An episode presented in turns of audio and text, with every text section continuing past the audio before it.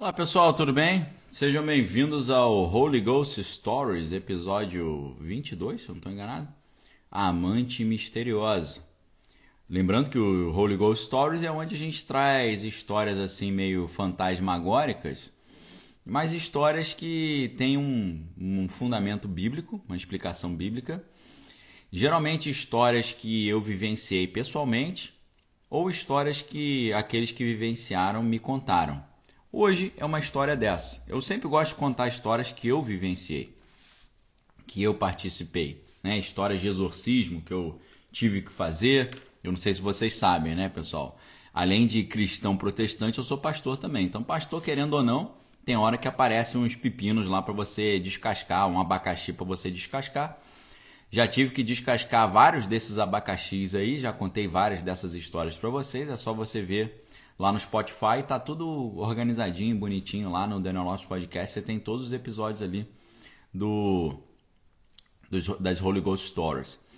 Agora, hoje eu vou contar uma história que foi um conhecido que me contou. E esse conhecido era um funcionário da Escola de Comunicação da UFRJ, um senhor já, eu não me lembro nem se ele está vivo ainda ou se ele ainda trabalha lá, mas era um senhor muito, muito importante ali, muito famoso, né? Famoso ali porque era um cara que resolvia as coisas, né? Ah, precisa pegar a chave da sala tal, precisa resolver. Ele me contou essa história. E o, o local, por que, que a gente chegou nesse assunto hum, lá na, na universidade? Porque o prédio da universidade é um prédio da época do Brasil Imperial, é um palácio imperial o prédio da Escola de Comunicação da Universidade Federal do Rio de Janeiro, pertinho do Rio Sul ali. E para tornar o prédio que é meio sinistro, meio fantasmagórico, para tornar o prédio, o local ainda mais estranho, o, a Escola de Comunicação da UFRJ, que fica próximo ali da Faculdade de Educação, na Faculdade de Economia, na Faculdade de Psicologia, da Faculdade de Serviço Social, é tudo ali no mesmo campus.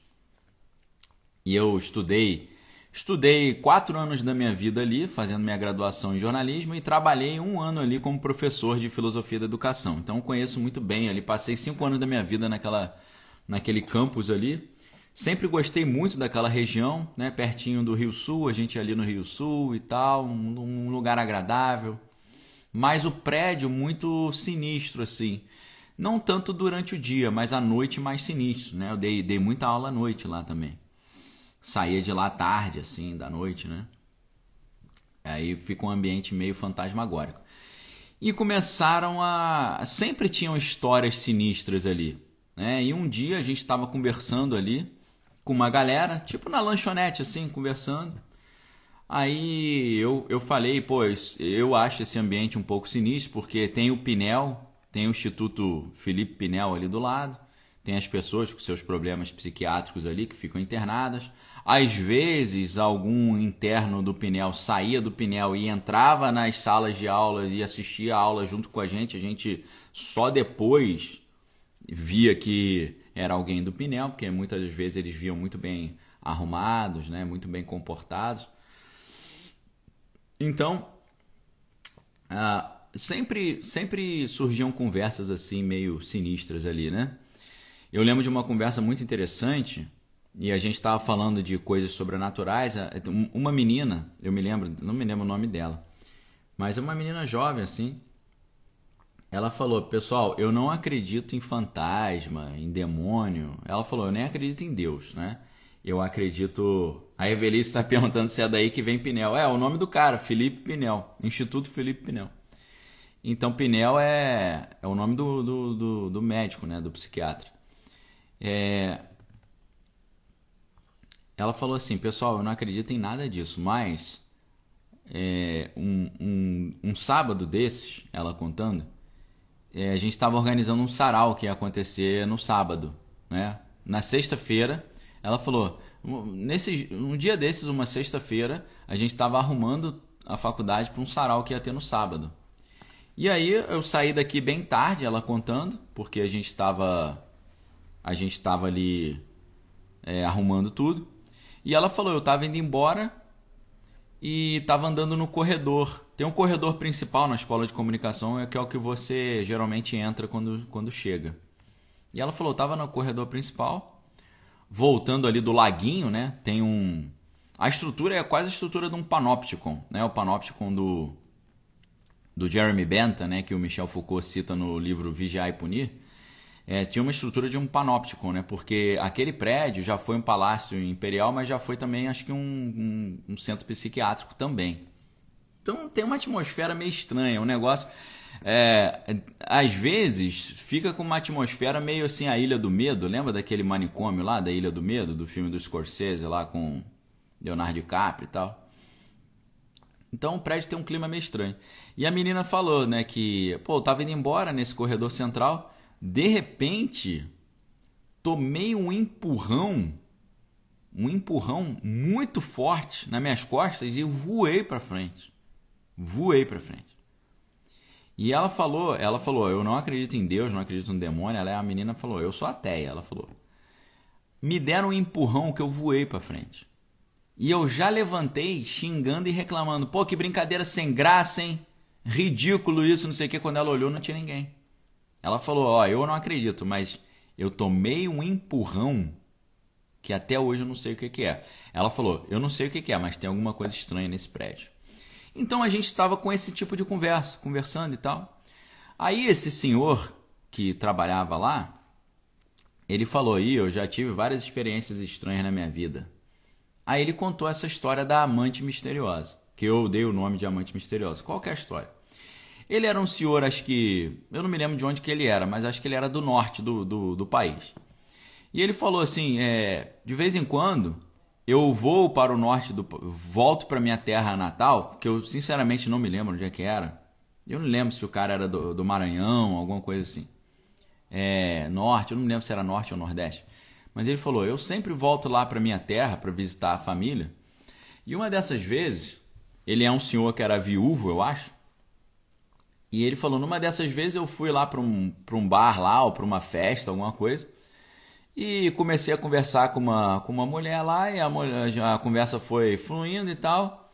E ela me chamou para ir para o apartamento dela. Falou: Você quer ir lá no meu apartamento? Ele falou: Eu quero, vamos lá no apartamento. E aí ele falou que passou a noite com ela e tal, foi embora. Só que aí ele foi embora, segundo ele contou, né? E mais uma vez eu não estou pedindo para ninguém acreditar nisso. A história que ele contou são histórias Holy Ghost Stories, são meras histórias. E aí ele ele disse que foi embora, mas aí quando ele chegou lá na casa dos parentes dele onde ele ficava, ele viu que ele tinha esquecido a carteira. E ele falou: Puxa vida, esqueci minha carteira lá na casa da mulher. Ele falou que ele voltou lá no apartamento. Só que a, a porta estava fechada e tal. E ele ficou batendo, né? Tocando a campainha, ninguém atendia. Aí o, a, o síndico, o porteiro, falou com ele: Pois não, o que, que você está procurando aí? Ele falou: Não, eu vim pegar minha carteira aqui com a menina tal, aí, sei lá. Aí o cara falou: Mas não é possível. Ele falou, não é possível por quê? Pô, essa mulher morreu já tem uns 5 anos. Entendeu? Aí falou, mas como assim? Eu, eu dormi com ela aqui. Como assim morreu? Aí falou, morreu, o apartamento tá fechado, não tem ninguém aí dentro. Aí falou, mas não é possível. E minha carteira? Eu não sei como, mas eu acho que ele cismou que a carteira dele estava lá dentro. E eu acho que o síndico pelo que eu me lembro da história, o cara me contou essa história tem uns 20 anos, né? É, o síndico tinha a chave do apartamento. E aí, ele, eles abriram o apartamento e a carteira dele estava lá dentro. E ele pegou a carteira dele. Impressionante, né? Infelizmente, acho que era uma época que não tinha muito câmera de segurança para ver a câmera, né? Imagina na câmera vem um cara sozinho, entra no apartamento, ou então mostra a mulher, né? E ele falou: Gente, eu, eu não sei explicar isso, mas eu conheci essa mulher na festa, passei a noite com ela, obviamente teve relação com ela, e a minha carteira estava lá. E aí ele falou: Eu não sei explicar isso. É claro que a galera espírita tem, vai ter uma explicação, Agora, a minha explicação é a mesma explicação que eu dei ontem.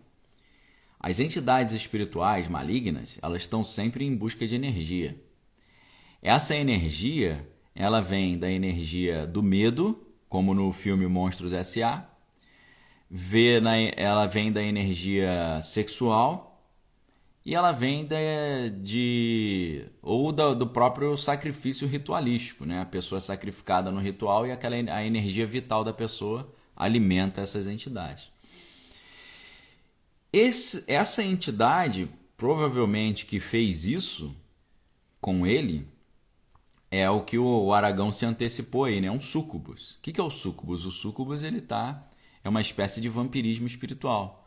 Tá sugando energia. Entenderam?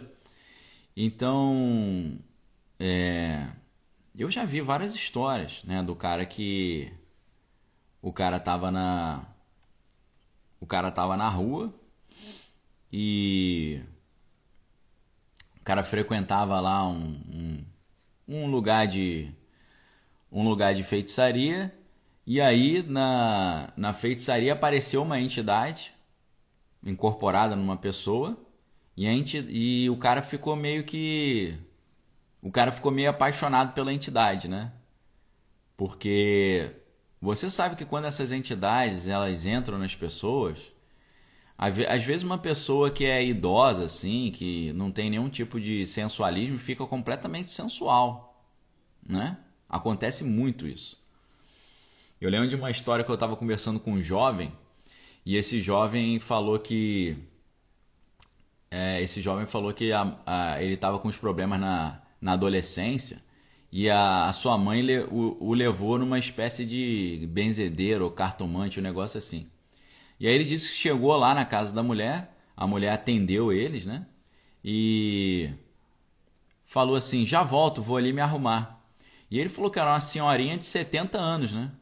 E a senhorinha foi lá, se arrumou, voltou com uma roupa diferente e ele falou: Cara, a senhorinha voltou totalmente sensualizada, meu irmão. Eu olhei para ela e eu falei: Caramba, ele se sentiu atraído pela senhorinha. O que, que é isso? Essas entidades têm esse poder, né? fazem isso. Eu já vi uma conversa de um cara, por exemplo, falando, né? Eu chegava numa festa e eu pegava quem eu quisesse. E aí o cara tava conversando com ele e riu, né? Falou, pô, você é feio pra caramba, como é que você chega na, você chega na festa e pega quem, quem que você quer? O cara horroroso. Aí ele falou, eu sei que eu sou feio. Não era eu que pegava. Eram as entidades que andavam comigo que traziam para mim. Eu pedia qualquer pessoa, ela trazia. A entidade trazia. Então, é, essa parte libidinosa é muito forte no, no mundo espiritual. E muito provavelmente essa entidade estava ali querendo o quê? Sugar a energia dele, energia vital. E para isso eles fazem essa essa aparência de que é uma pessoa e tal, mas na verdade tudo uma encenação, tudo uma ilusão. E eu tava contando a história, né, do...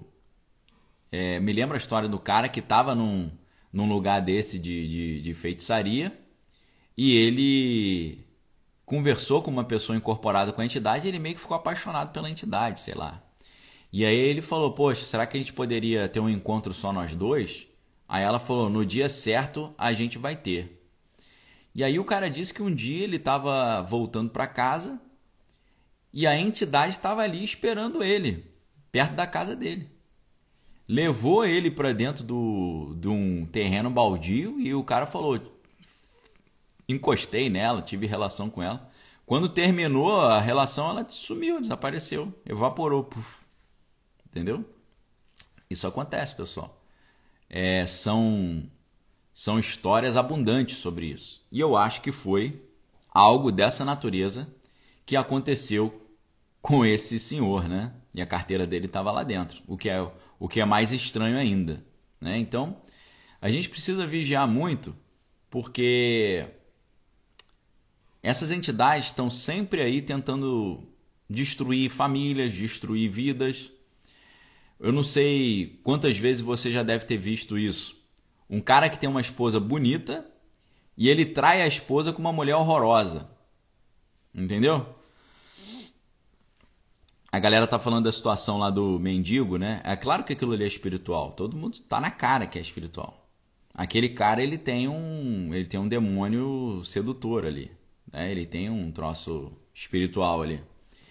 Então, é, você já viram história como essa? De que o cara que o cara casado com uma mulher bonita, legal, gente boa, ele trai a mulher com uma mulher horrorosa. Já viram isso? Então, geralmente essa mulher ou tem uma entidade nela ali que tem esse poder de sedução, ou essa mulher fez um feitiço para que esse homem parasse de ter interesse pela própria esposa e começasse a ter interesse nela. Uma feitiçaria, um feitiço que faz isso. Tem vários, né? Na verdade, pessoal, a maioria das coisas que a maioria dos casos das pessoas que buscam ajuda para fazer feitiço é a amante que quer ficar com o marido do... dos outros. Entendeu? É a amante. Amante que quer, olha um cara e fala: esse cara tem dinheiro e tal, quero ficar com ele e quero tirar a mulher dele de cena. Aí vai lá e faz um feitiço. Geralmente é feitiço para alguém ficar doente e morrer ou para pegar marido dos outros ou mulher dos outros. É sempre assim. Por aí você vê é, com, o quão gente fina essas entidades são, né? Aí o pessoal fala: não, mas eles estão na ignorância. Eles estão querendo apenas a evoluir. Então, para evoluir, pega qualquer serviço. Eu falo, pô, eu vou lidar com o nego que está querendo evoluir, não sabe nada da vida e pega qualquer serviço para evoluir. Pô, pelo amor de Deus, meu irmão. Vou, vou ficar me envolvendo com espírito é, animal mercenário, é, inescrupuloso? É, repreendo em nome de Jesus isso.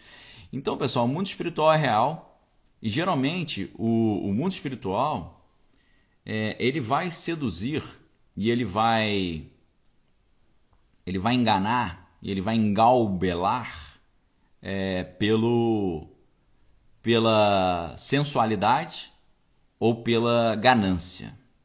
Nós temos que tomar muito cuidado com isso.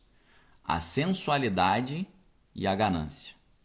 É assim que geralmente as entidades enganam as pessoas, fazendo o homem ficar ganancioso e para atingir os seus objetivos ele, ele faz um monte de coisa errada, ele derruba os outros, ele puxa o tapete dos outros, ou então a sensualidade. Né? Eu me lembro de uma de uma história né, de um pastor que estava atendendo no seu gabinete. E aí a mulher chegou no gabinete do pastor e tal, um pastor famoso aí até. É... A mulher chegou e e começou a falar uns negócios, chegou toda sensual, não sei o quê. Aí dentro do, do gabinete lá pastoral tirou a roupa. Pastor falou: tá repreendido em nome de Jesus. A mulher caiu, demoniada. E aí, quando ela acordou, ela: oh meu Deus, o que, que é isso? O que, que aconteceu? Ele falou: é, você ficou possuída e tentou me seduzir aqui. Pô. é assim que a banda toca, pessoal. Por isso eu digo para você: se você aí, tô falando para os homens agora, né? Se você aí é homem de Deus, tome muito cuidado com isso. Principalmente se você tem promessa de Deus na sua vida. Se você tem sente que tem um forte chamado, tome muito cuidado com isso, porque os dois caminhos mais comuns que o inimigo usa para tentar destruir a vida de um homem de Deus é a sensualidade e a ganância. Tome muito cuidado com isso, porque você não vai estar lidando com mulheres tentando te seduzir, você vai estar lidando com demônios tentando te tirar do caminho de Deus. Por isso, tome muito cuidado. Né? A, a Rosângela Stork aí tá falando do filme Advogado do Diabo. Excelente filme.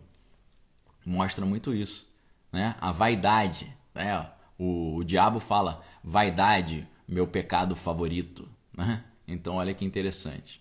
E